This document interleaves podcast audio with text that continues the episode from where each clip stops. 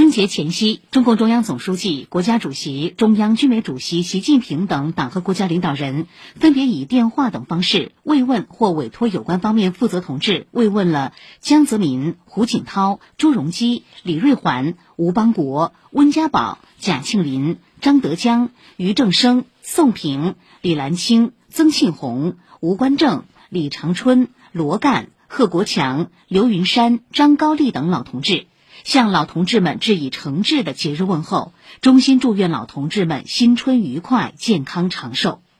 老同志们对此表示感谢，高度评价以习近平同志为核心的党中央团结带领全党全军全国各族人民取得的彪炳史册的伟大成就，对习近平总书记作为党中央的核心、全党的核心表示衷心拥护。老同志希望全党全军全国各族人民更加紧密地团结在以习近平同志为核心的党中央周围，为实现第二个百年奋斗目标、实现中华民族伟大复兴的中国梦而不懈奋斗。